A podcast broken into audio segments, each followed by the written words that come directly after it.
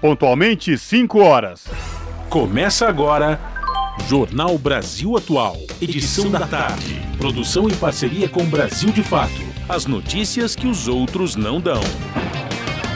Movimentos populares, política, direitos humanos, economia, mundo do trabalho, cultura e prestação de serviço. Jornal Brasil Atual. Edição da tarde. Olá, hoje é quinta-feira, 13 de outubro de 2022. O Jornal Brasil Atual, edição da tarde, começa agora comigo, Cosmo Silva e Larissa Bora. E estas são as manchetes de hoje. Pesquisa Quest de intenção de voto para presidente no segundo turno, divulgada nesta quinta-feira, traz Lula com 54% dos votos válidos e Bolsonaro com 46%. Já passa de 120 o número de refugiados afegãos que vivem precariamente dentro do aeroporto de Guarulhos. Estado brasileiro se omite. MEC adia novamente prazo para a confirmação das informações. Os aprovados do ProUni, os pré-selecionados na lista de espera, têm até esta sexta-feira, dia 14, para confirmarem as informações. Políticas de proteção à infância sofrem desmonte no governo Bolsonaro. Falta de investimento e desmonte de políticas públicas para a infância são a tônica do governo. Defensores do Vale do Javari temem soltura de suposto mandante das mortes de Bruno e Dom. Possibilidade de Colômbia deixar carceragem gera temor por nova onda de violência. E em mensagem para marcar o Dia Internacional para a Redução de Riscos de Desastres, secretário-geral da ONU diz que mundo está falhando na proteção de vidas e que países que menos contribuem para as mudanças climáticas são os que mais sofrem as consequências. Relatório do MAP Biomas revela que em 37 anos a Caatinga perdeu mais de 10% de vegetação nativa. São 5 horas e 2 minutos pelo horário de Brasília. Participe do Jornal Brasil Atual, edição da tarde, por meio dos nossos canais. Facebook, pelo facebook.com barra Rádio Brasil Atual. Ou pelo Instagram, arroba Rádio Brasil Atual. Você participa também pelo Twitter, arroba RA Brasil Atual. Ou pelo nosso WhatsApp, o número é 11 968 93 7672. Você está ouvindo? Jornal Brasil Atual, edição da tarde. Uma parceria com Brasil de Fato. Na Rádio Brasil Atual. Tempo e temperatura. Quinta-feira de clima abafado aqui na capital paulista. Os termômetros marcam 23 graus neste momento. Tem previsão de chuva no período da noite e madrugada, chuva com intensidade leve. A temperatura fica na casa dos 18 graus durante a madrugada.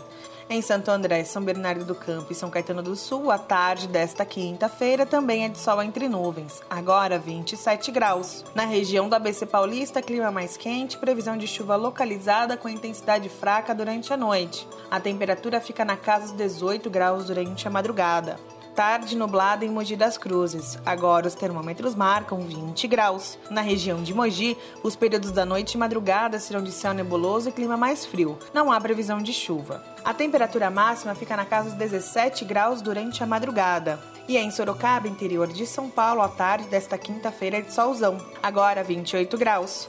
Clima quente em Sorocaba e céu com algumas nuvens agora no final da tarde e à noite, sem previsão de chuva. A temperatura fica na casa dos 20 graus durante a madrugada. Logo mais eu volto para falar como fica o tempo nesta sexta-feira. Na Rádio Brasil Atual, está na hora de dar o serviço. 5 horas 4 minutos pelo horário de Brasília. Vamos saber a situação do trânsito aqui na cidade de São Paulo. A CT que é a Companhia de Engenharia de Tráfego aqui da capital, informa que neste momento são 26 quilômetros de lentidão em toda a cidade de São Paulo. As regiões que apresentam maiores índices de lentidão oeste, com 6 quilômetros, e sul, com 5 quilômetros, respectivamente, de lentidão. Trânsito aqui na Avenida Paulista, por enquanto, segue tranquilo nos dois sentidos, tanto quem vai Consolação como quem vai no sentido do Paraíso. E lembrando que hoje, por conta do rodízio municipal, Não podem circular no centro expandido veículos com finais placas 7 e 8, isso por conta do rodízio municipal. Situação de tranquilidade no metrô da cidade de São Paulo, todas as linhas operam em situação de tranquilidade. O metrô informa que nenhuma intercorrência aí, portanto, o passageiro que pega o metrô nesta, neste final de tarde de quinta-feira aqui na cidade de São Paulo não vai encontrar nenhum problema. Diferente de ontem, os trens da CPTM, que é a Companhia Paulista de Trens Metropolitanos, todas as linhas operam em situação de tranquilidade. Ontem levou muito transtorno para os usuários, os passageiros da linha turquesa.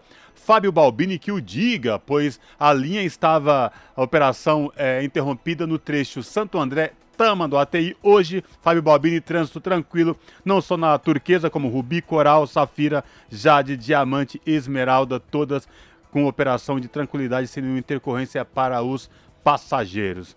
Situação de tranquilidade também nas rodovias que ligam a Baixada Santista à capital e a capital à Baixada Santista. A Ecovias, que é a concessionária que administra o sistema Anchieta Imigrantes, informa que tanto a Anchieta como a Imigrantes o trânsito é tranquilo, com boa visibilidade no trecho de serra, e portanto o passageiro também não vai encontrar problemas se vai descer neste exato momento para a Baixada Santista ou quem vem da Baixada rumo à capital ou ABC, tanto pela Anchieta como Imigrantes, trânsito tranquilo, com boa visibilidade no trecho de serra.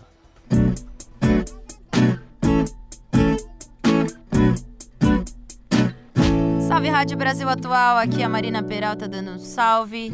As músicas que as outras não tocam, as notícias que as outras não dão, você ouve aqui.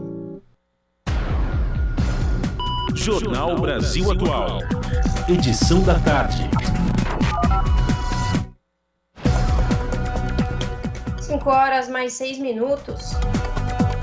O Instituto Quest divulgou hoje pesquisa para o segundo turno das eleições presidenciais. A sondagem, feita com entrevistas presenciais e contratada pela Genial Investimentos, aponta o ex-presidente Luiz Inácio Lula da Silva, do PT, na liderança com 49% das intenções de voto no cenário estimulado, quando os eleitores recebem uma lista com os nomes dos candidatos. O presidente e candidato à reeleição, Jair Bolsonaro, do PL, somou 41%.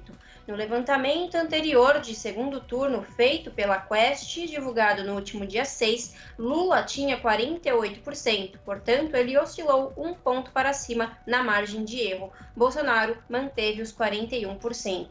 A margem de erro é de dois pontos percentuais para mais ou para menos. A opção branco, nulo ou não vai votar foi escolhida por 6% dos entrevistados. 4% responderam que não sabem. E em votos válidos, quando são excluídos brancos e nulos, Lula aparece com 54% e Bolsonaro tem 46%. Nesse critério, os dois estão com o mesmo percentual do levantamento anterior, de 6 de outubro. O Instituto entrevistou 2 mil pessoas pessoalmente entre os dias 10 e 12 de outubro. O nível de confiança, segundo o Instituto, é de 95%. São 5 horas e 8 minutos e uma abreviação do boné que Luiz Inácio Lula da Silva usou nesta quarta-feira, dia 12, durante um evento de campanha no Complexo do Alemão, no Rio de Janeiro, tem sido usado em fake news de apoiadores de Jair Bolsonaro e entrou nos Trading Tropics do Twitter nesta quinta, dia 13. As letras CPX formam a abreviação de Complexo de Favelas, mas os bolsonaristas distorceram o significado para fazer uma associação do petista ao tráfico. CPX é usado por moradores e por órgãos oficiais para se referir a regiões do Rio de Janeiro que contam com um grupo de favelas, por exemplo, o Complexo do Alemão ou CPX Alemão, Complexo da Penha ou CPX Penha. A sigla CPX é usada principalmente na internet para simplificar a digitação e já foi citado pelo perfil oficial, por exemplo, da Polícia Militar do Estado do Rio de Janeiro e consta, inclusive, do resumo da Lei de Diretrizes Orçamentárias LDO do governo estadual fluminense para 2023. Em uma rápida consulta no Google Maps, é possível também ver uma grande quantidade de locais das comunidades que adotam os termos CPX no nome, como lojas, agências de turismo, bares e lanchonetes. A argumentação de que o CPX seria uma, uma referência a grupos criminosos foi vista principalmente em perfis bolsonaristas. Em sua rede social, o senador Flávio Bolsonaro postou fotos do ex-presidente Lula com o boné por exemplo. As redes de apoio a Lula lembram que os filhos do presidente contrataram parentes do paramilitar Adriano da Nóbrega e citam que parlamentares bolsonaristas propuseram a entrega de medalhas para policiais investigados por envolvimento com a milícia carioca. 5 horas mais 10 minutos.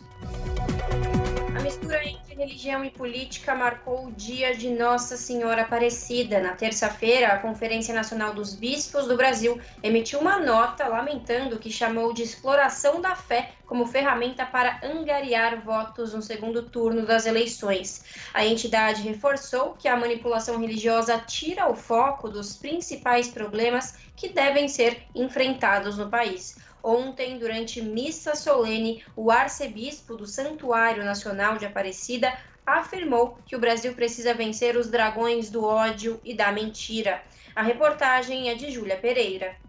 Durante sermão na missa solene do Dia da Padroeira do Brasil, o arcebispo do Santuário Nacional de Aparecida, Dom Orlando Brandes, afirmou que o Brasil precisa vencer muitos dragões, como a fome, o desemprego, o ódio e a mentira. Segundo ele, a Covid-19 foi um dos dragões já vencidos no país. A fala do arcebispo faz alusão a uma passagem do livro do Apocalipse em que Maria, mãe de Jesus, vence o mal, representado pelo dragão. Temos muitos dragões que ela vai vencer. O dragão que é o tentador, o dragão que já foi vencido a pandemia, mas temos o dragão do ódio, que faz tanto mal, e o dragão da mentira, e a mentira não é de Deus, é do maligno. E o dragão do desemprego, o dragão da fome, o dragão da incredulidade.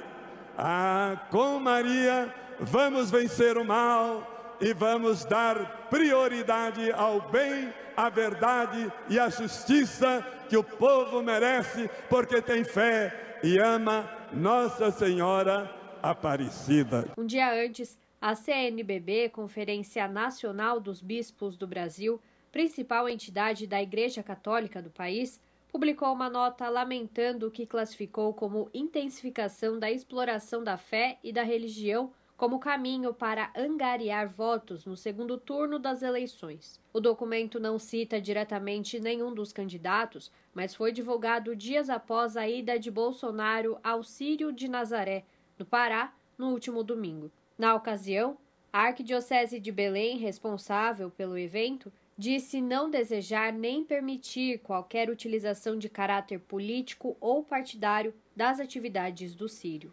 Frei Marcelo Tonhansky Guimarães, assessor da Comissão de Justiça e Paz da CNBB Sul 1, destaca a necessidade de desconstruir esse tipo de manipulação que afeta as pessoas ao envolver a fé na política. O foco dos candidatos precisa ser realmente, eu acho que essa fidelidade, não usar a religião, mas essa fidelidade à verdade é, e desconstruindo o que é desencontro, o que é uso, manipulação das pessoas, que é muita coisa, né? Vejo que o governo atual, né, faz esse desserviço mesmo de uso da, das pessoas, não é simplesmente propor e até assim de uma forma mais com o uso do marketing, mas realmente um, um desserviço enorme, né? O uso da religião como ferramenta política também é repudiado por fiéis como a Ana Maria Orlando. Para a religiosa, figuras como o presidente da República, Jair Bolsonaro, instrumentalizam a fé a serviço da política partidária, ao usar o nome de Deus para atrair os cristãos.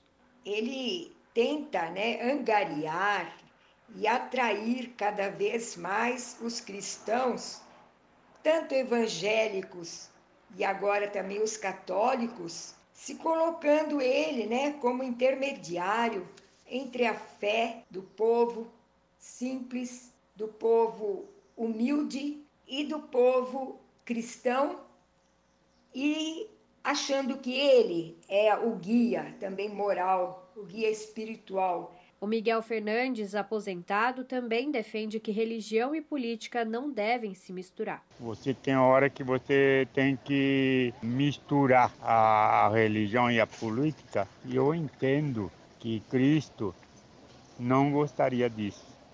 ele não aceitaria uma coisa dessa, porque é o seguinte, fazendo isso, tem uma hora que tem que pender é, a religião e aí é como fala, sai da, da parte religiosa para fazer assuntos que não pertencem à religião. Já as costureiras Roseli da Silva e Nina de Castro compartilham da mesma opinião. Elas acreditam que religião e política não devem se misturar, mas que a igreja deve ter voz em certas ocasiões.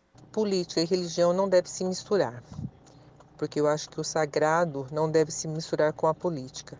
Porém, também acho que nós cristãos não devemos se omitir a certas questões que eles querem fazer do jeito que eles acham certo. Então eu acho que por isso a igreja tem que ter voz sim.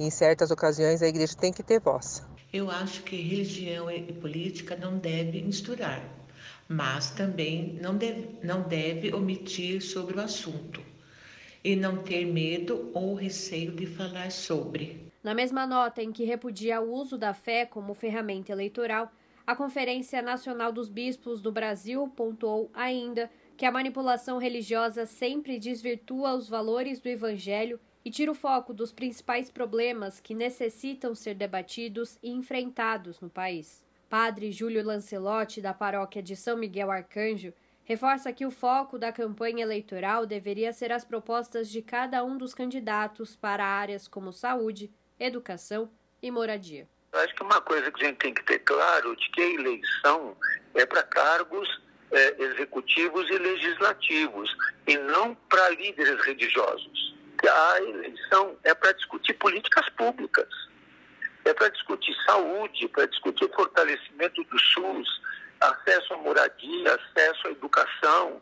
Nós vamos discutir nas eleições a religião dos candidatos, ah, vamos discutir questões que, que são de cunho religioso. É para discutir as questões da res pública, das coisas públicas.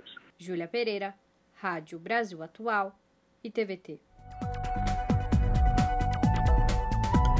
3, 2, 1, valendo. E o nosso contato agora no Jornal da Rádio Brasil Atual é com o Paulo Donizete. O Paulo Donizete, que é editor do portal da Rede Brasil Atual, redebrasilatual.com.br.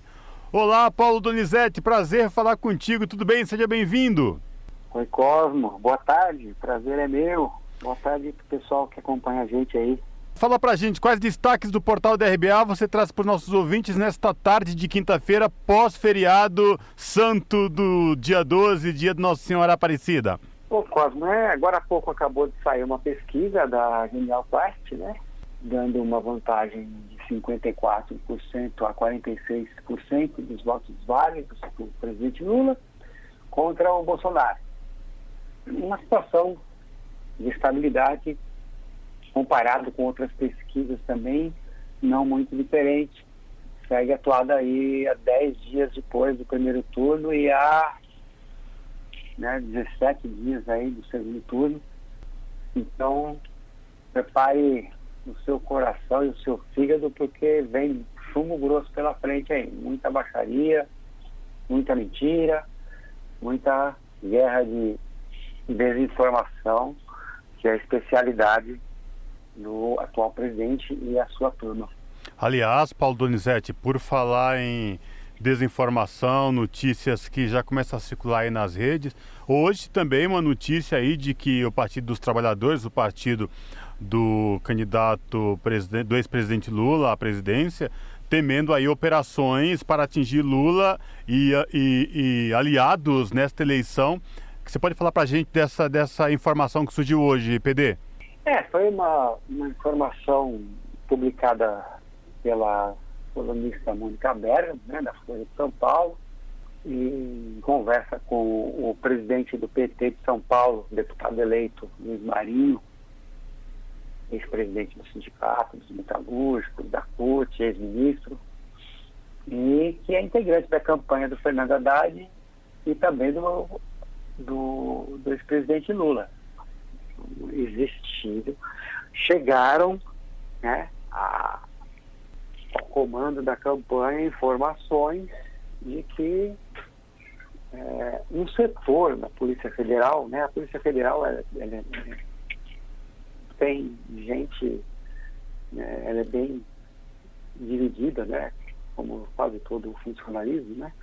Mas existe, haveria um setor da Polícia Federal que estaria planejando operações assim dessas de espetáculo, né?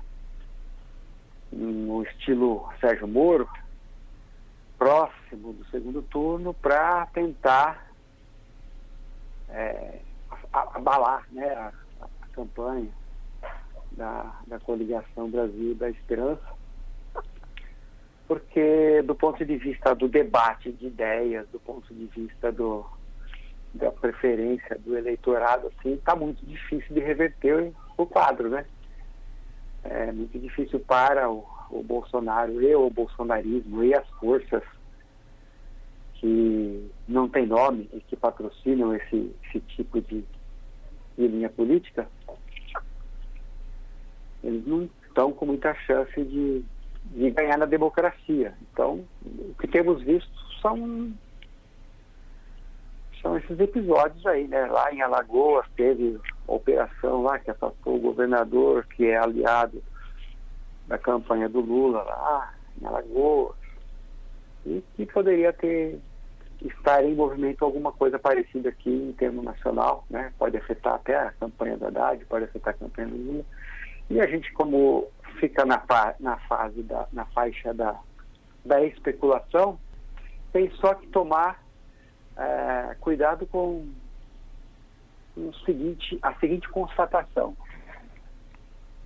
Nada que venha né, do lado da, do bolsonarismo é, pode ser tratado como surpresa ou como impossível ou como né, inverossímil.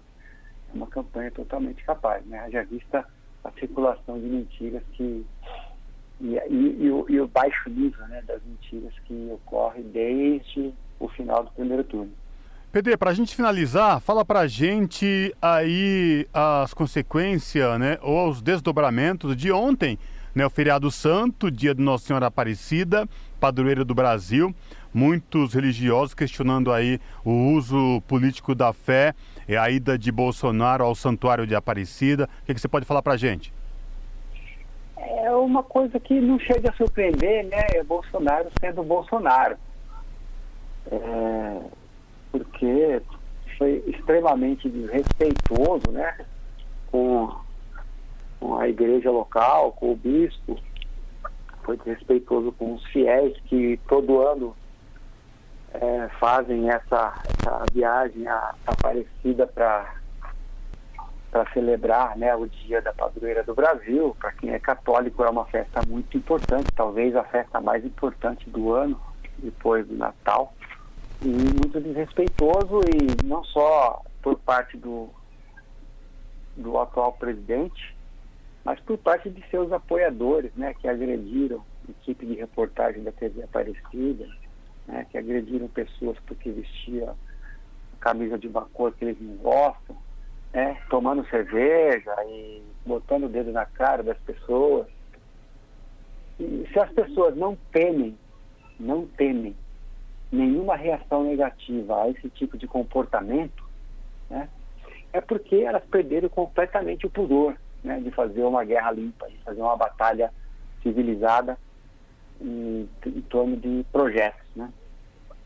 Então é lamentável que isso tenha ocorrido, lamentável também que o candidato Tarcísio de Freitas estava lá para assinar embaixo, candidato a governo de São Paulo, né, apoiado pelo Bolsonaro, estava lá né, para assinar embaixo, para endossar todo esse mau comportamento e demonstrando ser uma pessoa que é igualzinha ao líder.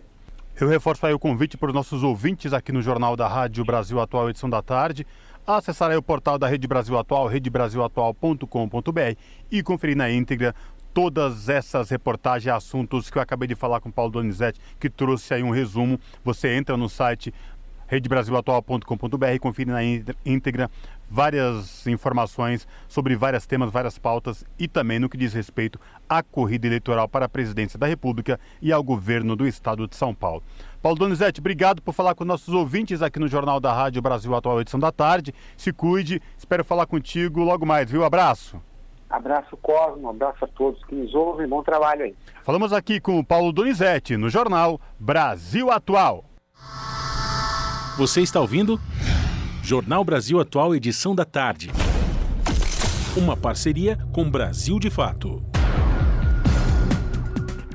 5 horas mais 25 minutos. Políticas de proteção à infância sofrem desmonte no governo Bolsonaro. Falta de investimento e desmonte de políticas públicas para a infância são a tônica do governo. A reportagem é de Talita Pires, com locução de Nicolau Soares. Nesse Dia das Crianças, quase 30% delas no Brasil, entre 2 a 9 anos, deixarão de fazer ao menos uma das três refeições diárias. Os dados da Rede Pensan mostram parte das consequências do desmonte de políticas de proteção à infância promovido pelo governo de Jair Bolsonaro. Em um quadro de diminuição do investimento social nos últimos anos, o ex-capitão aprofundou a destruição de políticas públicas que garantem direitos às crianças brasileiras. A lista inclui corte de recursos para creches e educação infantil, desinvestimento em vacinação e outras ações que ajudaram a promover uma infância mais segura e saudável no Brasil. Logo no início do seu mandato, Bolsonaro publicou um decreto que alterou a composição do CONANDA, o Conselho Nacional dos Direitos da Criança e do Adolescente. O órgão é responsável pela formulação de políticas públicas para essa faixa da população. Na prática, isso restringiu a capacidade da sociedade civil de participar do colegiado. Ouvido pelo Brasil de Fato, o professor Sandro Sales, do movimento Interfórum de Educação Infantil no Brasil, afirmou que houve um esvaziamento e um aparelhamento do Conanda. Ele relata que foram feitas substituições das pessoas que faziam parte do conselho. Outra mudança significativa foi o fim do Bolsa Família. O programa de transferência de renda criado na primeira administração de Luiz Inácio Lula da Silva, do PT, trazia condicionantes para os beneficiários. Entre elas estavam a frequência regular à escola e a vacinação atualizada das crianças. O Auxílio Brasil, criado em 2021, não apresenta esses condicionantes, diminuindo a motivação para manter as crianças na escola e a carteira de vacinação em dia. Confira detalhes das ações e inações do governo Bolsonaro que causaram redução de direitos das crianças na versão online desta matéria no site brasildefato.com.br. Os temas estão separados por aumento da fome, desinvestimento na vacinação, desmonte da rede cegonha, fim do programa Brasil Carinhoso, instituição da Política Nacional de Educação Especial, racismo e violência sexual. Da Rádio Brasil de Fato, com reportagem de Talita Pires de São Paulo, locução Nicolau Soares. São 5 horas e 27 minutos e o MEC adia novamente prazo para confirmação das informações dos aprovados no ProUni.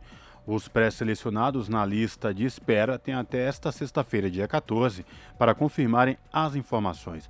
A reportagem é de Marina Lemos, com locução de Douglas Matos, do Brasil de Fato.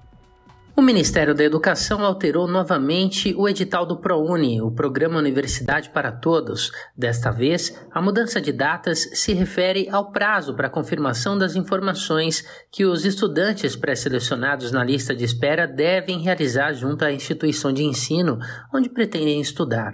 A partir da nova publicação no Diário Oficial, os estudantes têm até esta sexta-feira, dia 14 de outubro, para apresentar toda a documentação que comprova os dados informados ao MEC isso no momento da inscrição no ProUni.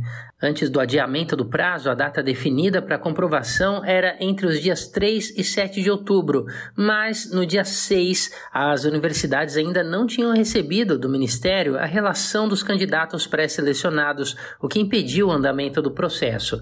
O resultado da lista de espera, com o nome dos pré-selecionados, que tem o objetivo de ocupar as vagas disponibilizadas pelo programa, foi divulgado no site do Portal Único de Acesso ao Ensino Superior no dia 3 deste mês. Esta edição do ProUni está disponibilizando um total de 190 mil bolsas em instituições privadas de ensino superior a estudantes com renda de até um salário mínimo e meio para bolsas integrais e três salários mínimos para bolsas parciais. De São Paulo, da Rádio Brasil de Fato, com reportagem de Mariana Lemos. Locução: Douglas Matos.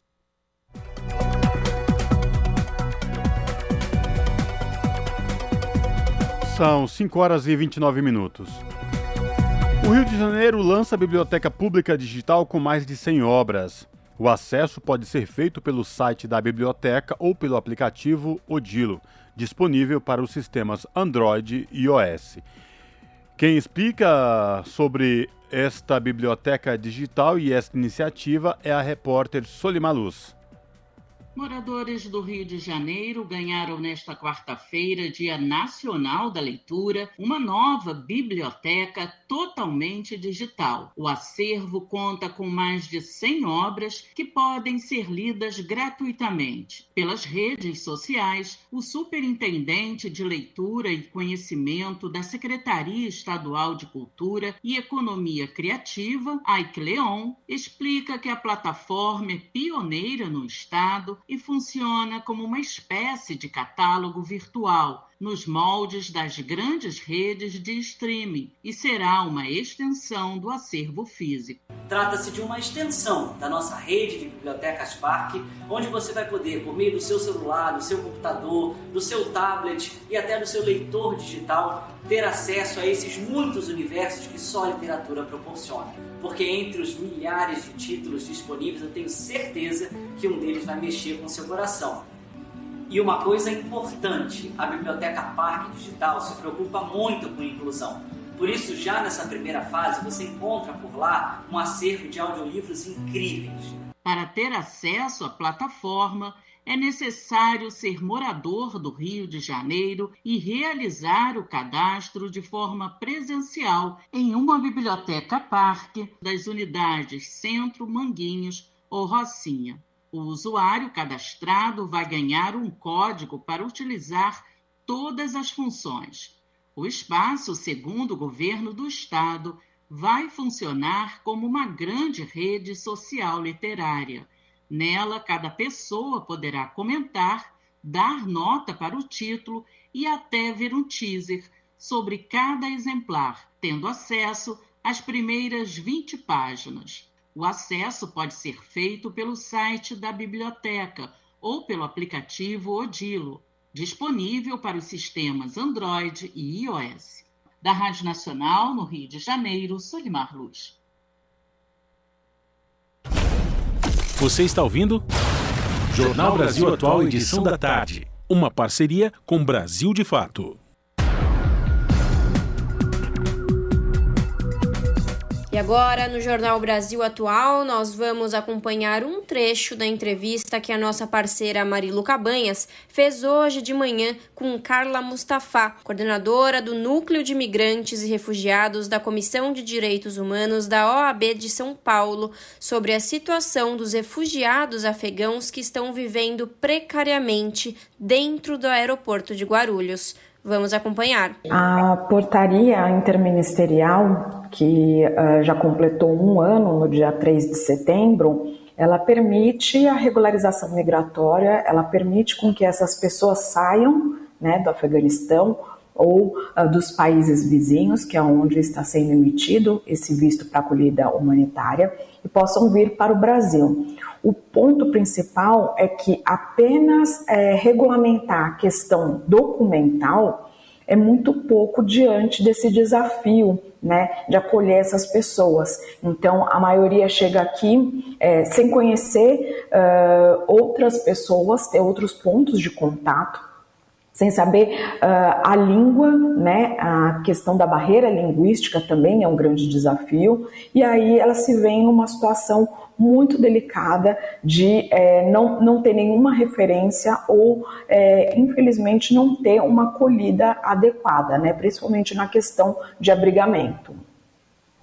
Exato. Bom, o que a gente vê é que a Prefeitura de Guarulhos né, disse que abriu recentemente vagas emergenciais né, para acolher essas famílias, mas que agora não tem mais vagas disponíveis, está oferecendo água, está oferecendo comida para essas famílias que estão no aeroporto de Guarulhos. A Secretaria de Desenvolvimento Social do Estado de São Paulo disse que todas as frentes de acolhimento estão praticamente próximas de acabar, né, da capacidade total é, de ocupação, e diz que está tentando aí construir um novo local para receber os imigrantes afegãos. E o que, que o governo federal diz, Carla, em relação a esses afegãos? que nós percebemos é que justamente faltou uma maior articulação e uma maior integração, né, uh, tanto do governo eh, municipal, estadual e federal.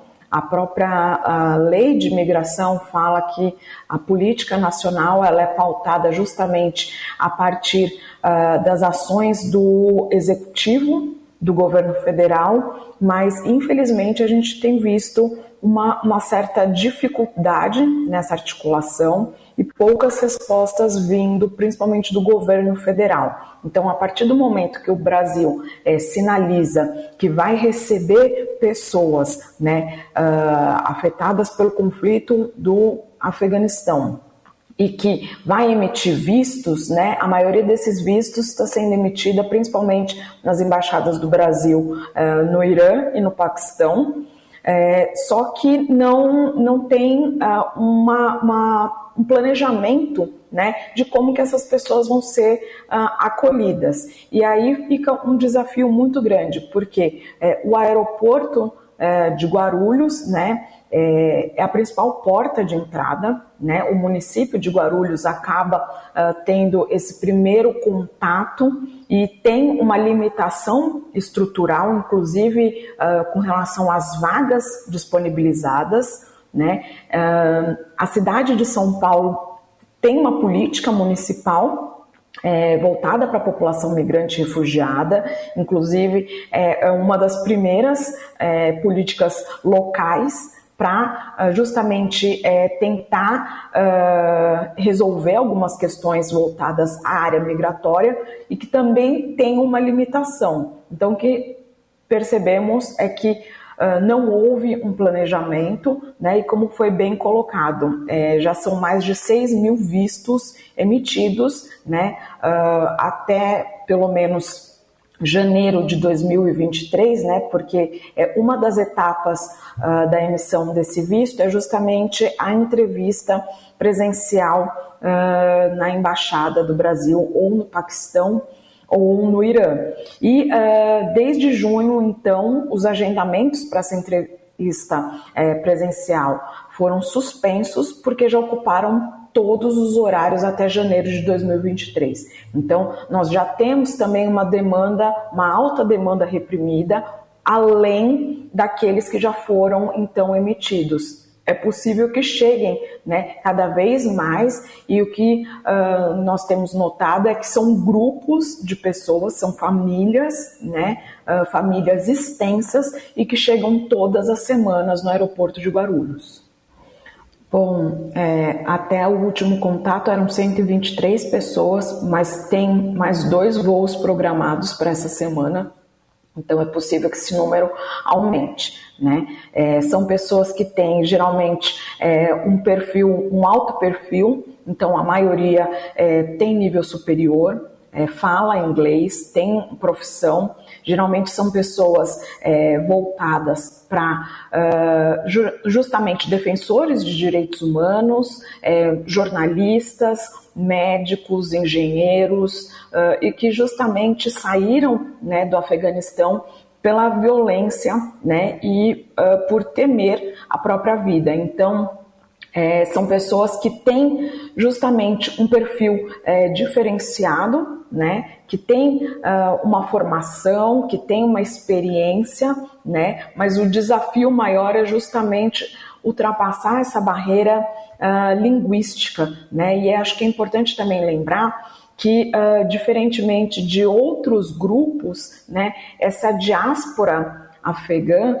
ela é muito recente. Então, é, nós não temos, por exemplo, uma comunidade afegã já estabelecida aqui no Brasil que possa servir também de referência, como nós temos em outros grupos, como por exemplo os sírios, né, ou outras nacionalidades que já migram há mais tempo. Né? Isso também acaba dificultando bastante essa integração. Então, o que nós percebemos também é que aqueles afegãos que chegaram, é, por exemplo, no final do ano passado ou no começo desse ano, e que já estão, de certa forma, é, compreendendo melhor o português e já conseguem se comunicar, eles voltam para o uh, aeroporto, né, e uh, ajudam principalmente as organizações da sociedade civil a fazer justamente essa uh, intermediação, né, e o que eu acho que é importante destacar é que justamente a maior responsabilidade em acolher essas pessoas é do Estado. E quando eu falo Estado, é do governo como um todo. Então, seja ele governo municipal, estadual, federal, só que o que nós percebemos é que justamente são as organizações da sociedade civil que estão é, acolhendo essas pessoas, né? E aí tem diversas uh, instituições, né, uh, que já fazem um trabalho humanitário, algumas organizações também é, de uh, orientação religiosa, né? E a nossa preocupação é justamente o aeroporto não é o ambiente adequado para acolher essas pessoas. Porém, uh, o que nós percebemos também é que há uma dificuldade em acionar essa rede de assistência social. Então, é, muitas vezes, quando surgem vagas, são vagas para abrigos uh, voltados para a população em situação de rua, que é um outro perfil muito diferente desse que está chegando, né? É, quando nós estamos falando dos afegãos, principalmente, nós estamos falando de famílias é, completas, famílias extensas, né? E que não querem se separar justamente porque não conhecem o país, enfim, tem toda uma questão também cultural, né? De não ter essa separação. E às vezes, quando surgem vagas, é justamente uh, no sentido de separar essas famílias, então realocar crianças um abrigo, mulheres em outro, homens em outro. Isso é muito difícil, porque você já tem uma situação de uh, vulnerabilidade, né, de fragilidade, e você fragmentar esse núcleo familiar é ainda mais alarmante para essas pessoas, né, que sequer sabem o que, que pode acontecer ou, ou como que vai ser a vida daqui para frente. E uh, o que nós percebemos também, muitas pessoas querem ajudar, então, é, espontaneamente, a própria sociedade civil tem uh, se mobilizado, é, levado doação de alimentos, é, cobertores, roupas, mas é, o que é importante destacar é que a responsabilidade é do Estado. Então, é, senão toda semana vai chegar um grupo Algumas pessoas vão querer ajudar e isso sempre é muito bem-vindo, só que isso não vai resolver o problema. Se não houver realmente uma, um diálogo maior, uma articulação né, entre esses entes, entre esses órgãos, essa situação vai se agravar.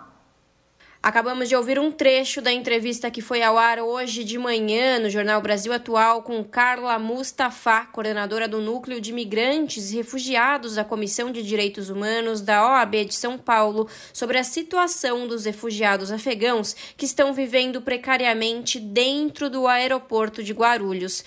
Para ouvir na íntegra esta reportagem e ter acesso a outros conteúdos, acesse o YouTube da rádio, youtube.com/rádio Brasil. Brasil Atual. Esse é o Jornal Brasil Atual, edição da tarde. Uma parceria com Brasil de Fato.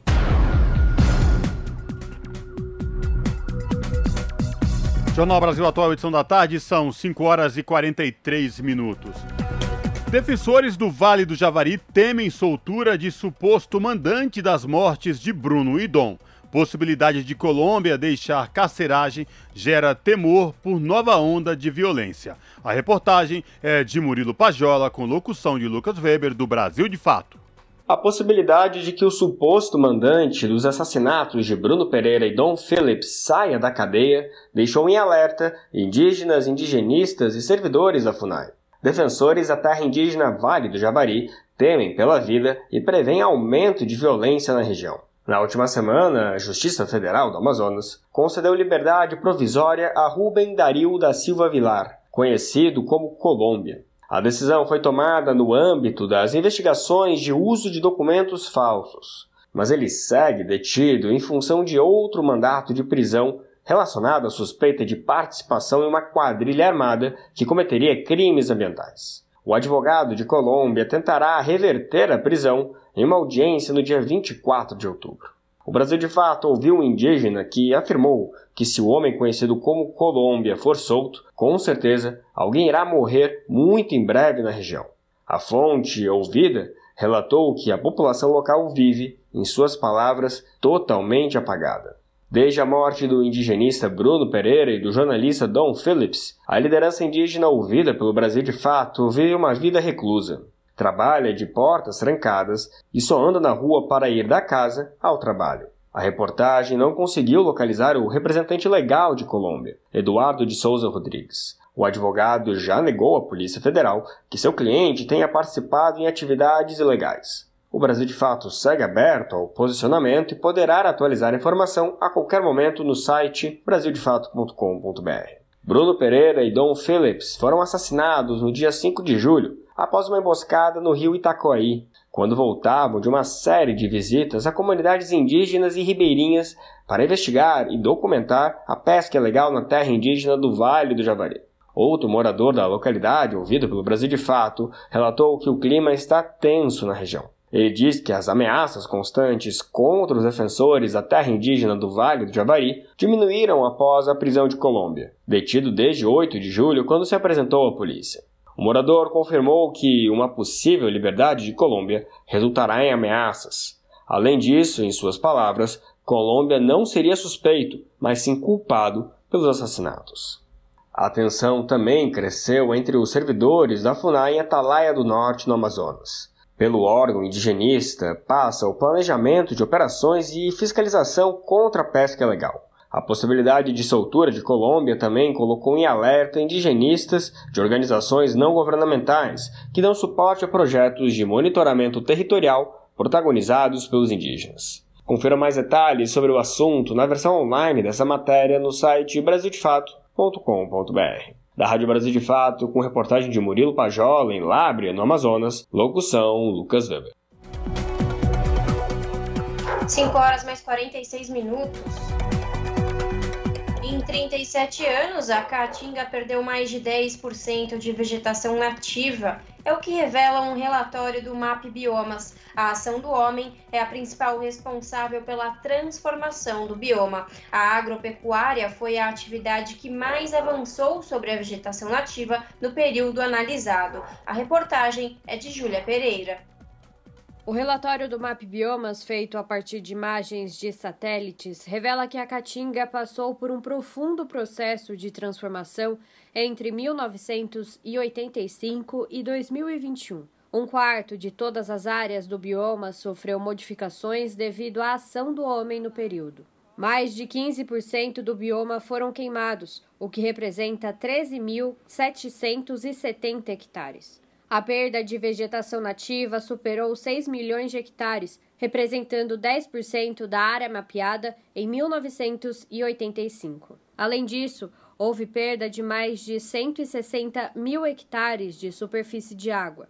Washington Rocha, coordenador da equipe Caatinga do MAP Biomas, comenta que essas modificações estão ocasionando uma transformação do bioma, sobretudo na expansão das áreas de desertificação já que no caso de regiões secas, onde há uma má distribuição de chuvas, é a vegetação nativa que regula a presença de recursos hídricos. Apesar de ser detectada a expansão de núcleos de desertificação em regiões do Ceará, Pernambuco e Rio Grande do Norte, por exemplo, Washington explica que a situação ainda é reversível e deve ser o foco de políticas públicas. É importante ter, ter uma ideia de que ele chega a um, um extremo que é irreversível. Antes disso, ele vai aumentando e ele pode ser controlado, revertido, né, com técnicas apropriadas. Por exemplo, como é que eu controlo a erosão? Existe uma série de tecnologias apropriadas é, de baixo impacto e baratas, como as chamadas barragem inversa e as e as linhas de pedra que retém o solo, evita a perda do solo, controla a erosão. Existe o recatingamento, que é a reintrodução de espécies nativas, é, espécies que estão é, devidamente adapt, já adaptadas né, ao ambiente e que também é, se regenerando rapidamente, uma outra forma de controlar a expansão da desertificação. Então, essa, esse tipo de ações são importantes e devem fazer parte também de prioridade de política pública. A expansão das áreas de desertificação afeta diretamente a vida da população que vive nos nove estados onde a caatinga está presente. Cinco deles têm mais de 50% de seu território no bioma. O Ceará é o único que fica integralmente dentro da Caatinga. Já a Bahia é o estado com maior área do bioma, abrigando 40,7%. Segundo o coordenador do MAP Biomas, a segurança hídrica e alimentar da população fica cada vez mais ameaçada ao passo que as áreas de desertificação se expandem. A desertificação é um processo que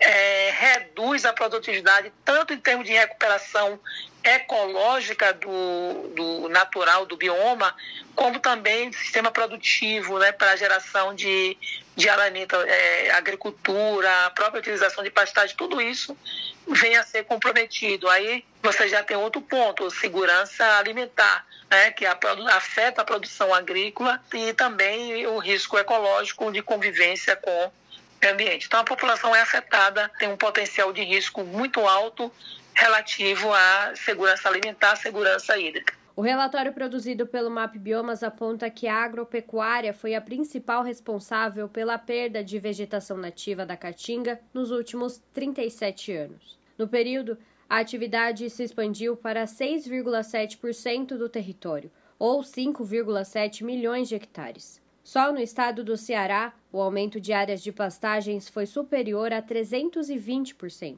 O número quadruplicou desde 1985, quando o monitoramento começou a ser feito. Na Paraíba e no Rio Grande do Norte, as pastagens mais que dobraram. E em Minas Gerais, a agricultura cresceu 131% no período mapeado. Carlos Bocuí, presidente do Instituto Brasileiro de Proteção Ambiental, ressalta a importância de manter um ordenamento territorial onde se impeça que as atividades econômicas, como a agropecuária, afetem o ecossistema. Segundo o ambientalista, o processo de equilíbrio da caatinga passa pela recuperação vegetal, como também pela proteção das comunidades mais atingidas. Esse equilíbrio que nós temos que encontrar, ele passa por uma atuação da sociedade no sentido de recuperação, revegetação dessas áreas, de manutenção do grande ciclo hídrico da América do Sul, que é a proteção da Amazônia, e é, também é, capacitando a sociedade para lidar com o problema, especificamente focando a necessidade de proteção das comunidades mais vulneráveis, que são aquelas que são afetadas pelo aquecimento global. Júlia Pereira, Rádio Brasil Atual e TVT. Jornal Brasil Atual, edição da tarde, são 5 horas e 52 minutos. Cataratas do Iguaçu tem invasão recorde e parte dos mirantes é fechada. Passarelas próximas às quedas também estão interditadas. Quem traz mais detalhes é a repórter Giovana Palauro. A vazão de água das cataratas do Iguaçu, em Foz do Iguaçu, no oeste do Paraná, bateu novo recorde e chegou a 13 milhões e 700 mil litros por segundo.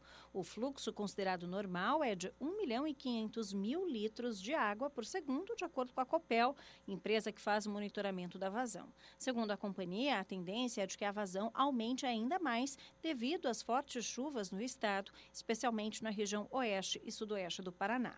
Esta é considerada a segunda maior vazão das quedas desde o início da medição feita pela Copel.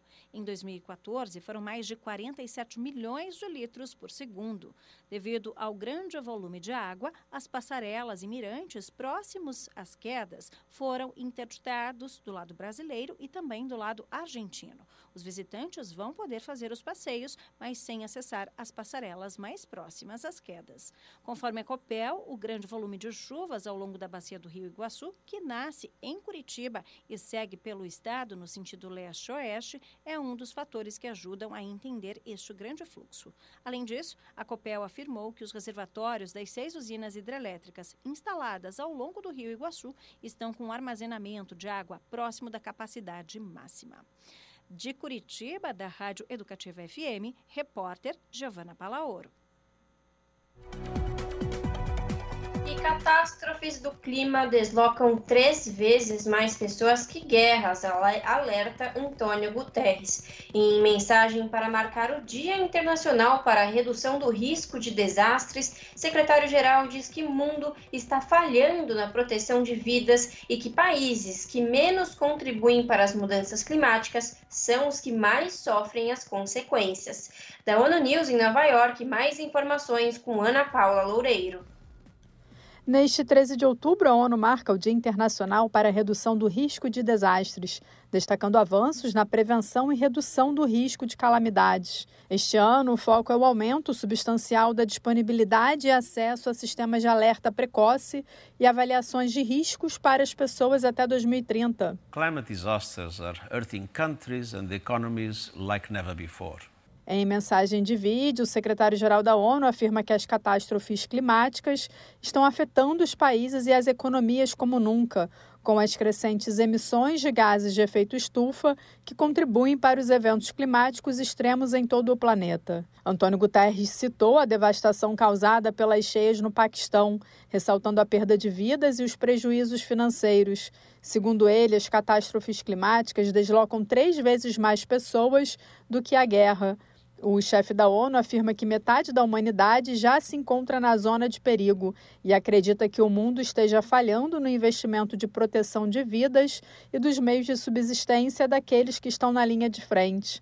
Para ele, aqueles que menos contribuíram para a crise climática são os que pagam o preço mais alto. Entire populations are being blindsided by cascading climate disasters without any means of prior alert. Guterres lembra que, sem meios de alerta prévio, comunidades inteiras são pegas desprevenidas por sucessivos desastres climáticos, reforçando a importância de avisos adequados.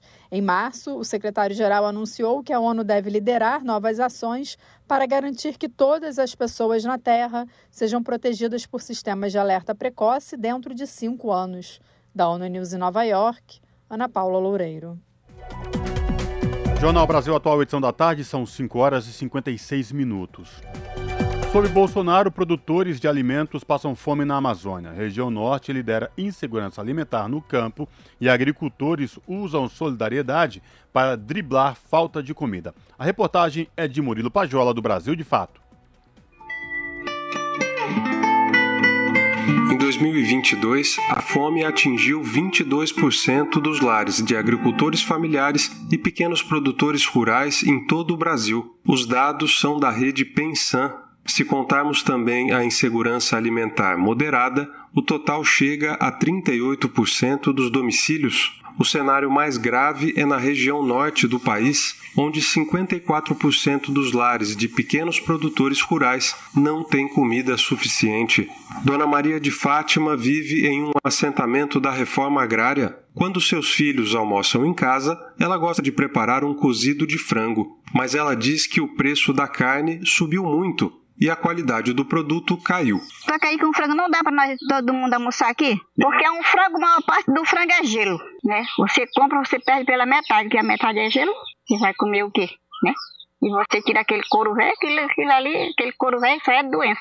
Quase toda a renda da idosa vem da aposentadoria com o dinheiro curto, a solução foi começar a criar galinhas no quintal de casa. Ela disse que dá trabalho, mas é a única forma de não faltar comida. Eu não vou deixar de criar meus bichinhos, porque na hora que eu não tenho, eu sei que o meu terreiro tem, né? Aí eu vou lá, ó, pau, canela, e vou comer, né? Mas muitas vezes nós não temos a verdura. A agricultora vive no assentamento São Francisco, em Lábrea, no sul do Amazonas. O presidente da Associação dos Assentados, seu Manuel, diz que o apoio do governo federal não existe. Falta acesso à água e maquinário para dar mais produtividade à agricultura. É muito difícil até de comer o feijão, porque ninguém aguenta comprar, né? É, a gente não tem dinheiro para comprar o feijão. Quando você compra 2 kg de feijão, 3 kg de feijão no mês, é uma grande, é uma grande chance, uma fortuna para nós, né? Tem que regrar aquele feijão para comer, porque nós não tem como comprar muito um saco de feijão. O agricultor tem que comprar um saco de feijão, não. Feijão hoje. No fim de 2020, 19 milhões de brasileiros passavam fome. Em 2022, o número saltou para 33 milhões de pessoas. Segundo a Associação Nacional da Agroecologia, o agronegócio se expande rapidamente na região norte, roubando o espaço da agricultura familiar. Assim, faltam programas que contemplem as formas tradicionais de agricultura praticadas por populações indígenas, ribeirinhas e quilombolas. O presidente da Associação dos Moradores do Assentamento São Francisco espera que o próximo governo dê apoio ao pequeno produtor e faz planos de uma vida com mais qualidade na alimentação. Eu gostaria de ver os tanques de peixe. As pessoas, nós fizéssemos tanques de peixe, nós conseguíssemos uma máquina, nós fazíamos uma barragem num garapé desse, limpar um buraco aí, botar um peixinho, um tamoatá, um cará, uma traíra e a gente ia comer. De Lábrea, no Amazonas, da Rádio Brasil de Fato, Murilo Pajola. Pontualmente, 18 horas. Rádio Brasil Atual. Para sugestões e comentários, entre em contato conosco por e-mail redação@jornalbrasilatual.com.br ou WhatsApp DDD 11 96893 7672. Acompanhe a nossa programação também pelo site redebrasilatual.com.br.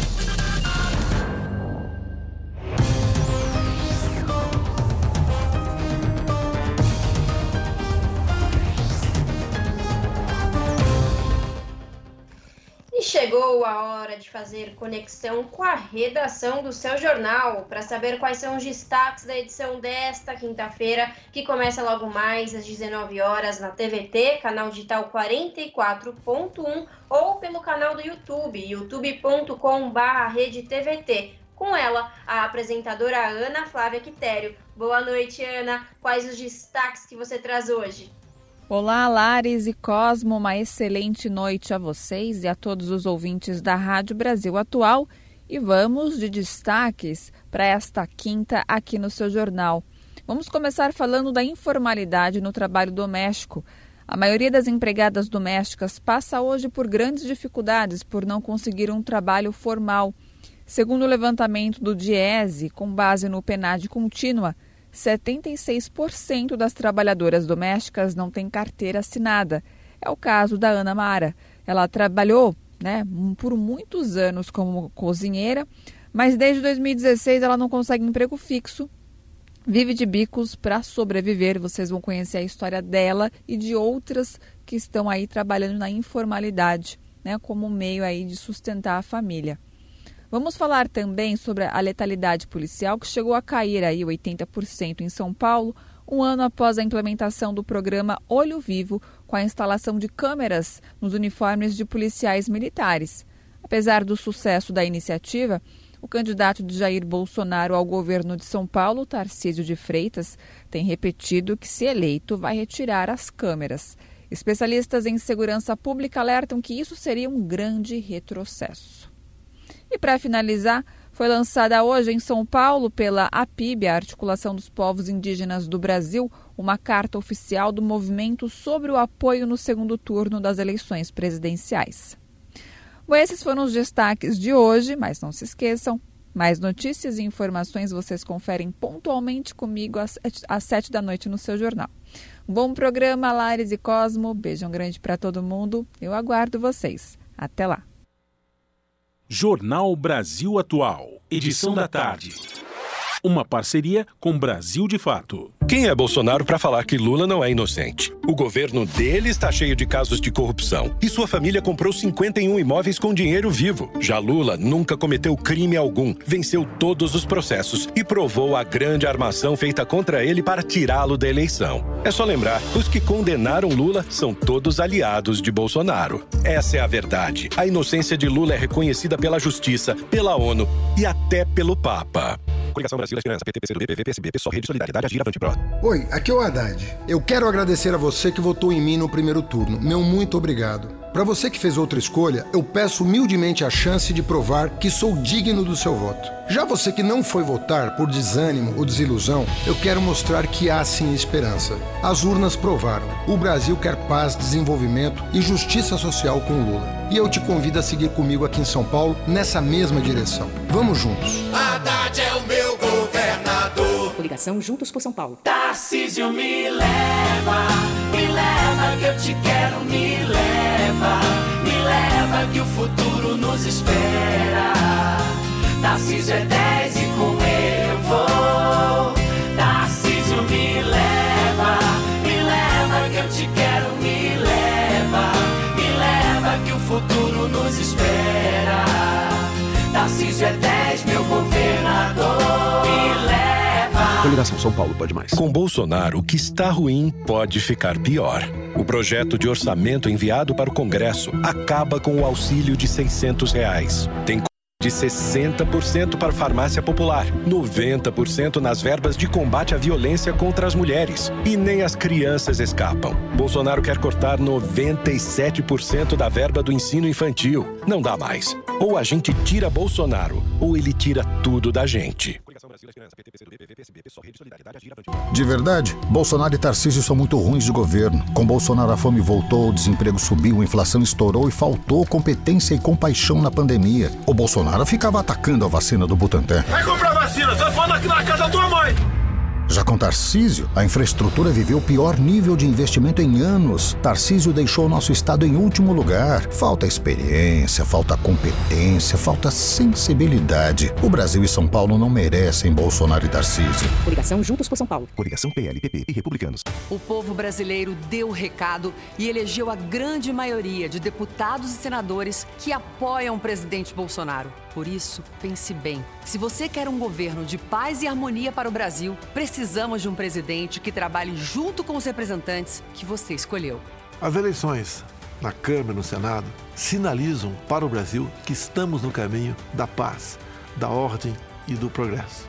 Bolsonaro 22. Vote 10! Tarcísio, a alma de um governo está nas suas prioridades.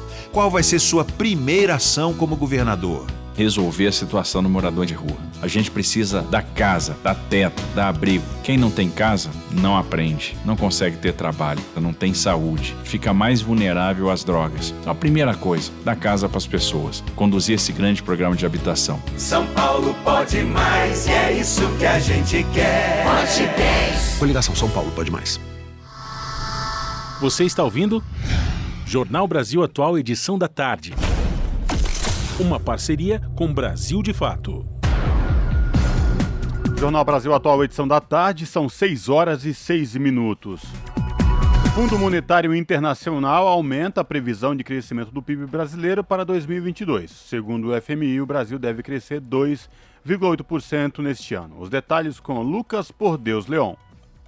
O Fundo Monetário Internacional aumentou a previsão de crescimento do PIB brasileiro para 2022. Segundo o FMI, o Brasil deve crescer 2,8% neste ano, 1,1 ponto percentual acima da previsão feita pela organização em julho. O professor de economia da Universidade de Brasília, César Bergo, argumenta que a melhoria do consumo das famílias, do setor industrial e do agronegócio explicam a nova projeção do FMI para o Brasil. No primeiro semestre, nós fomos surpreendidos os números do setor de serviços, de comércio e consumo. E a indústria ficou devendo um pouco, e o agronegócio também. Só que os números agora, no segundo semestre, apontam para uma melhoria do agronegócio e também da indústria. Então, isso é fundamental para que as projeções de crescimento em 2022 melhorem.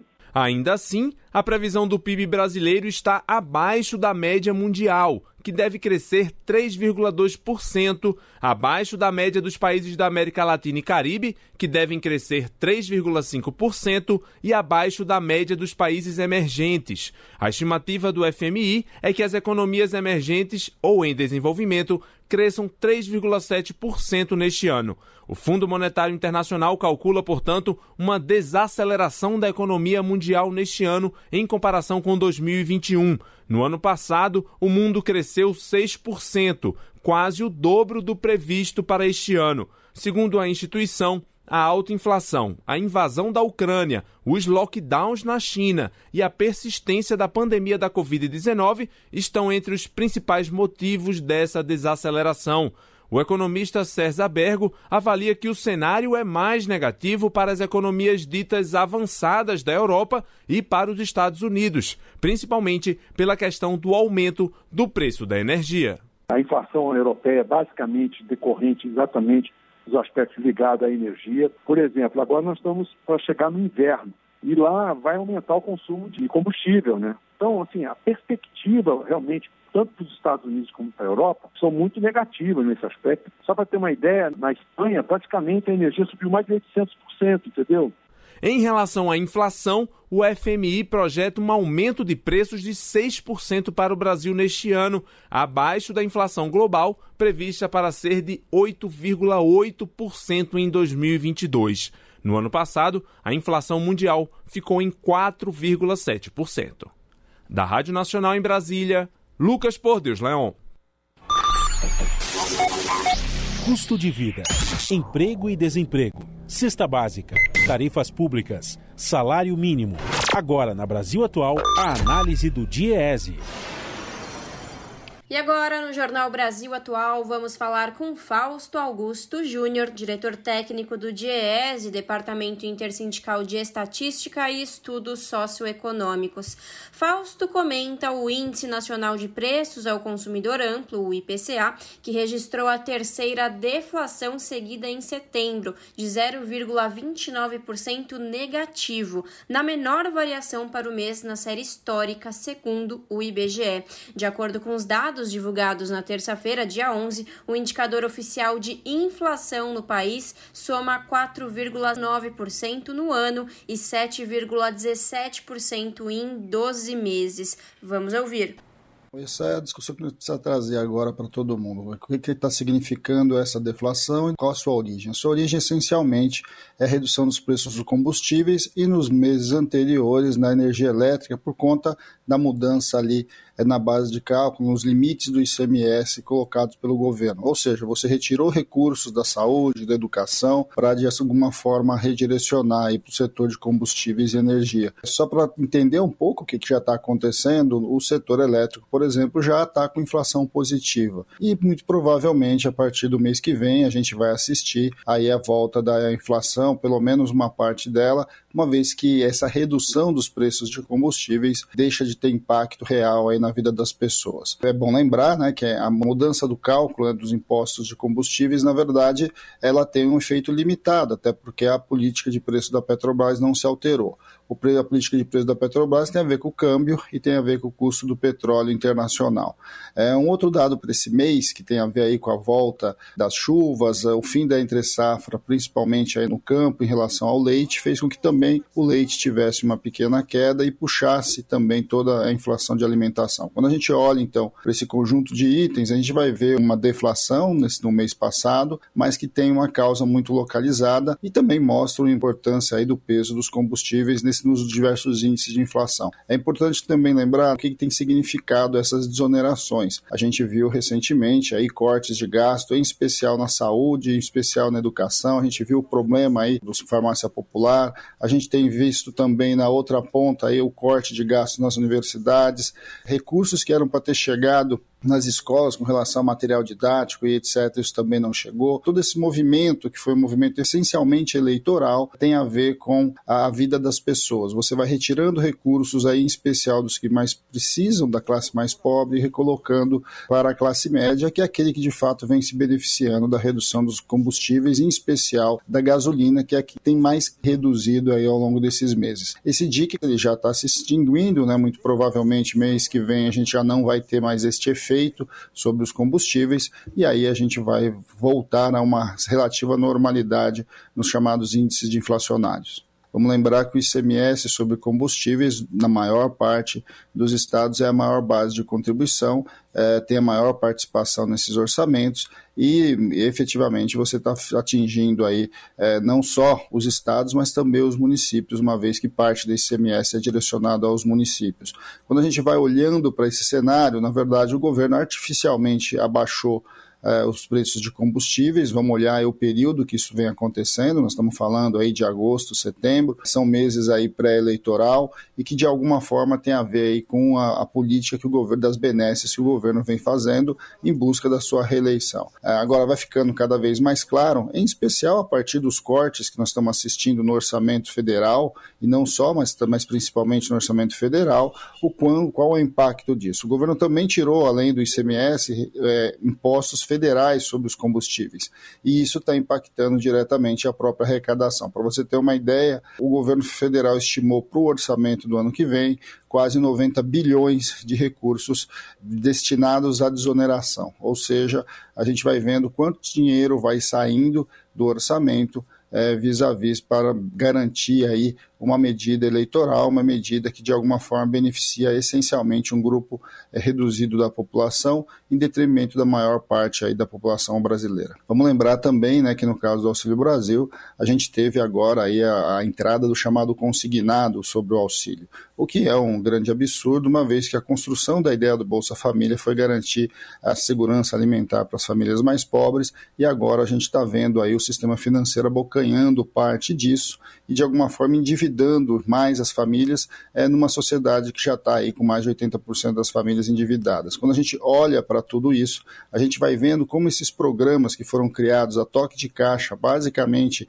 é, no final aí do mandato do Bolsonaro, é, para tentar a sua reeleição, de uma forma vai impactando a vida real das pessoas é, e vai colocando para frente perspectivas bastante complicadas do ponto de vista do Estado, da do seu próprio financiamento, de como que vai lidar com todas essas benesses de curto prazo e do ponto de vista das pessoas, o que, que vai ser, na verdade, logo aí em janeiro, quando, na verdade, boa parte dessas medidas, inclusive, está definido né, a sua extinção e a sua redução. Vai ter que ter outra discussão em janeiro para saber como é que todas essas medidas vão ficar. São medidas de cunho eleitoreiro. Nós, no Brasil, ao longo das no nossa história, ao longo das nossas eleições, nunca vimos nada parecido você movimentar todo o orçamento público na direção é, de uma reeleição. É, nenhum outro presidente fez o que o Bolsonaro está fazendo e que, de alguma forma, a população precisa ficar atenta. Precisa ficar atenta porque sabe que medidas eleitoreiras, na verdade, têm voo curto, normalmente tem curto prazo, e lá na frente o custo passa a ser muito alto, como a gente já está vendo é, em, vários outros, em vários outros espaços, em vários outros gastos, e como essa, essa política de retirar dinheiro dos mais pobres para dar para os mais ricos é, de fato, a política do atual governo. Acabamos de ouvir Fausto Augusto Júnior, diretor técnico do DIEESE, Departamento Intersindical de Estatística e Estudos Socioeconômicos, aqui no jornal Brasil Atual. Você está ouvindo? Jornal Brasil Atual, edição da tarde. Uma parceria com Brasil de Fato. Jornal Brasil Atual, edição da tarde, são 6 horas e 16 minutos. Chikungunya, 10 centros de pesquisa chamam voluntários para vacina. O estudo da vacina contra a chikungunya está previsto para durar um ano e deve ocorrer na cidade de São José do Rio Preto, no interior de São Paulo, e nas capitais São Paulo, Salvador, Fortaleza, Belo Horizonte, Aracaju e Campo Grande. A reportagem é de Vitor Ribeiro, da Rádio Nacional, em Brasília.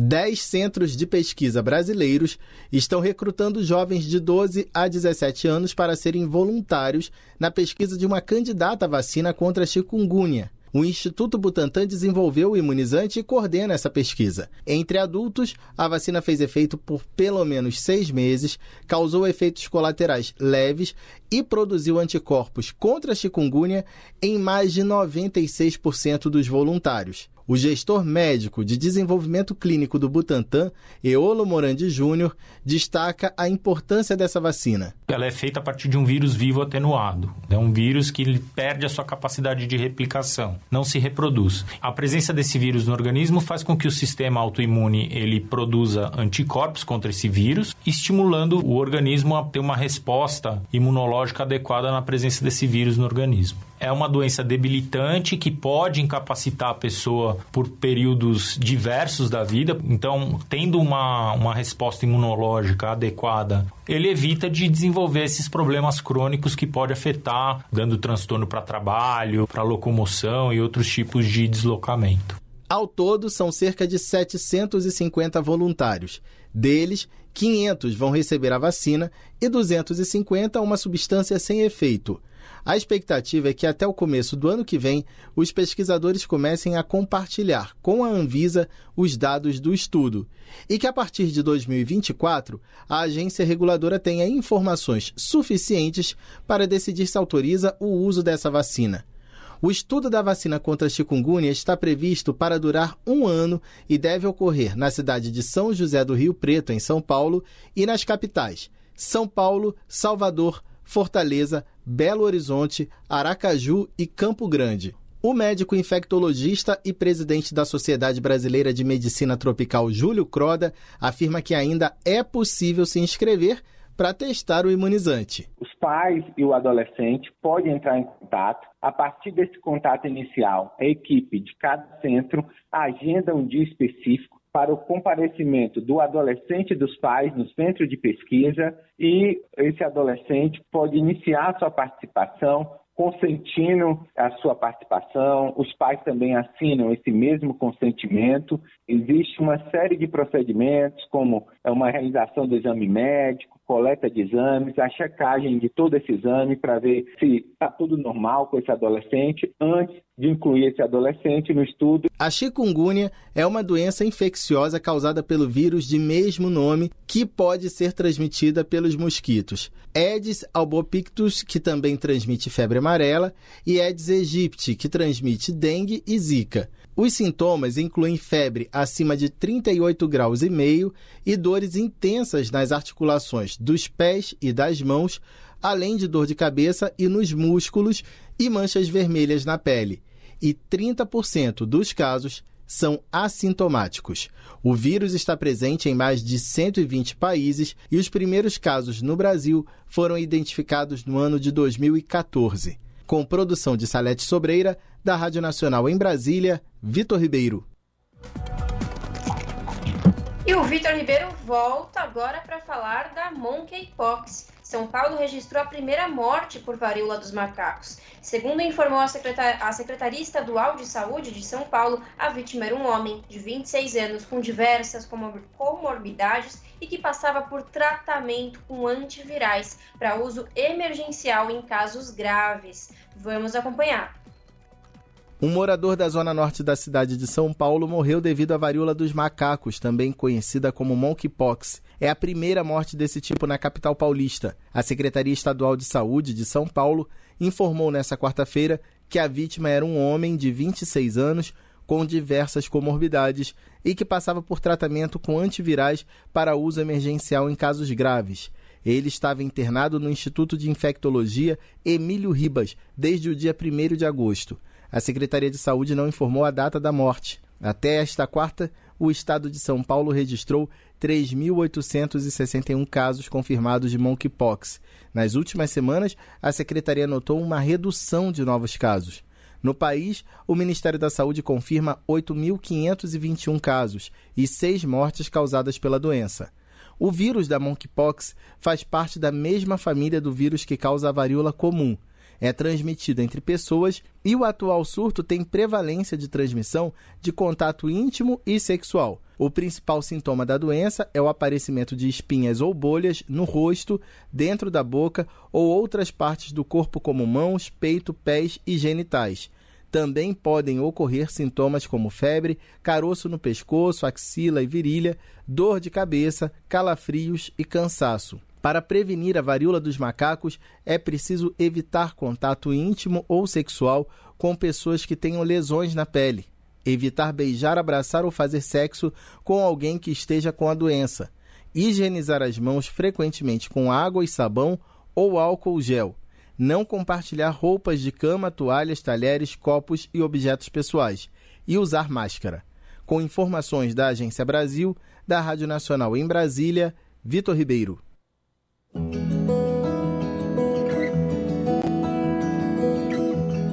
Momento agroecológico.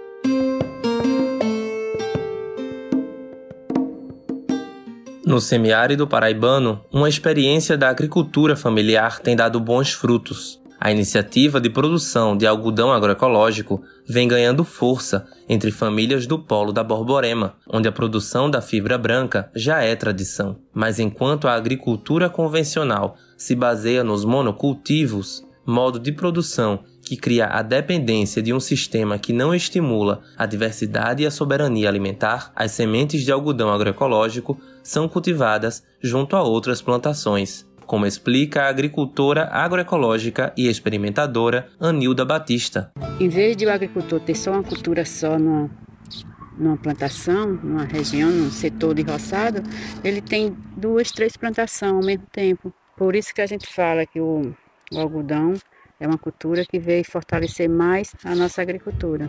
Essa estratégia de cultivo, chamada de consórcio agroecológico, traz benefícios econômicos e ambientais, sendo importante para a convivência com o semiárido, como explica Emanuel Dias, representante da organização não governamental ASPTA, Agricultura Familiar e Agroecologia, que presta assistência técnica às famílias do Polo da Borborema. Então, esses consórcios, eles trazem para as pessoas, primeiro, mais oportunidade de geração de renda, porque você não só produz o algodão, você produz o algodão, produz o milho, produz a erva doce, produz a batata, produz o girimum, é, que consequentemente se transforma em mais oferta alimentar para as famílias, ou seja, mais segurança alimentar, e também ela possibilita a, a comercialização desses outros itens. Então, se abre um leque né, de oportunidades, você olhando para o viés da geração de renda e também da segurança alimentar. O Brasil aparece entre os cinco maiores produtores de algodão do mundo. Apesar de utilizar aproximadamente 2% da área total destinada à agricultura, a produção de algodão é responsável por cerca de 24% de todo o consumo de inseticidas e 11% dos pesticidas da agricultura. Já a produção a partir dos consórcios agroecológicos busca estimular o uso de defensivos naturais e estratégias de convivência com a natureza para o controle de pragas. Em 2022, a colheita do algodão agroecológico ainda está começando, mas de acordo com dados da SPTA, Aproximadamente 70 famílias já plantaram algodão e a perspectiva é ter 20 toneladas de algodão em rama, o que dá aproximadamente 8 toneladas de algodão em pluma. Um dos principais destinos da pluma do algodão é a indústria da moda, com a confecção de tecidos. O algodão dá origem a um tipo de fibra têxtil que representa mais da metade das peças de vestuário confeccionadas no Brasil. O setor da moda sustentável tem visto com bons olhos o casamento do estilo com a agroecologia. Mônica Horta é jornalista, artista têxtil, mentora de economia criativa, criadora de projetos e eventos sustentáveis. Ela é a criadora do Eco Chic Day, um dos movimentos pioneiros nesse segmento. Para Mônica, a agroecologia tem o potencial de revolucionar a indústria da moda, mas ainda é um campo pouco explorado. Então, a gente ainda não chegou nesse processo evolutivo que é a agroecologia na moda. Se existe uma revolução em andamento, é a agroecologia. Né? Se existe uma salvação para o mundo, para o planeta, para todos nós, é a questão da agroecologia, porque é muito, muito, muito, muito interessante. E como a gente tem que fazer para que o mundo da moda seja seja liberto da, das tradições assim orais, sabe? De das manipulações. É por isso que no polo da Borborema, além de respeitar a natureza, a produção de algodão agroecológico também se preocupa que o trabalho dos agricultores seja remunerado de maneira justa. De Recife para a Rádio Brasil de Fato, Marcos Barbosa.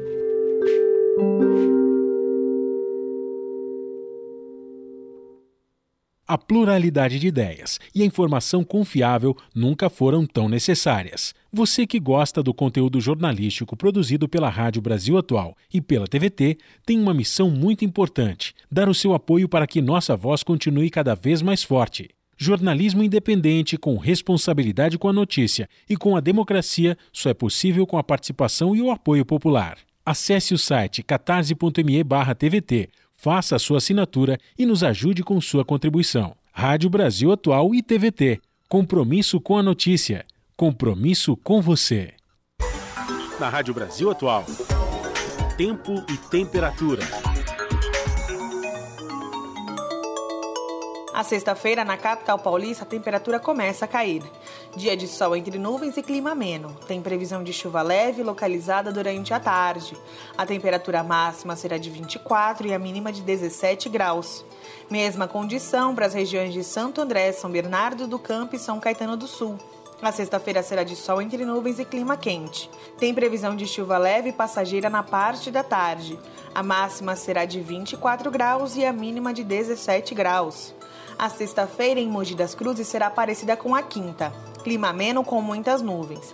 À tarde e à noite tem previsão de chuva leve que pode se estender para o período da noite. A temperatura máxima será de 22 e a mínima de 15 graus. Em Sorocaba, interior de São Paulo, a sexta-feira será de solzão e clima abafado. Por conta do calor intenso, tem previsão de pancadas de chuva com intensidade forte à tarde e à noite.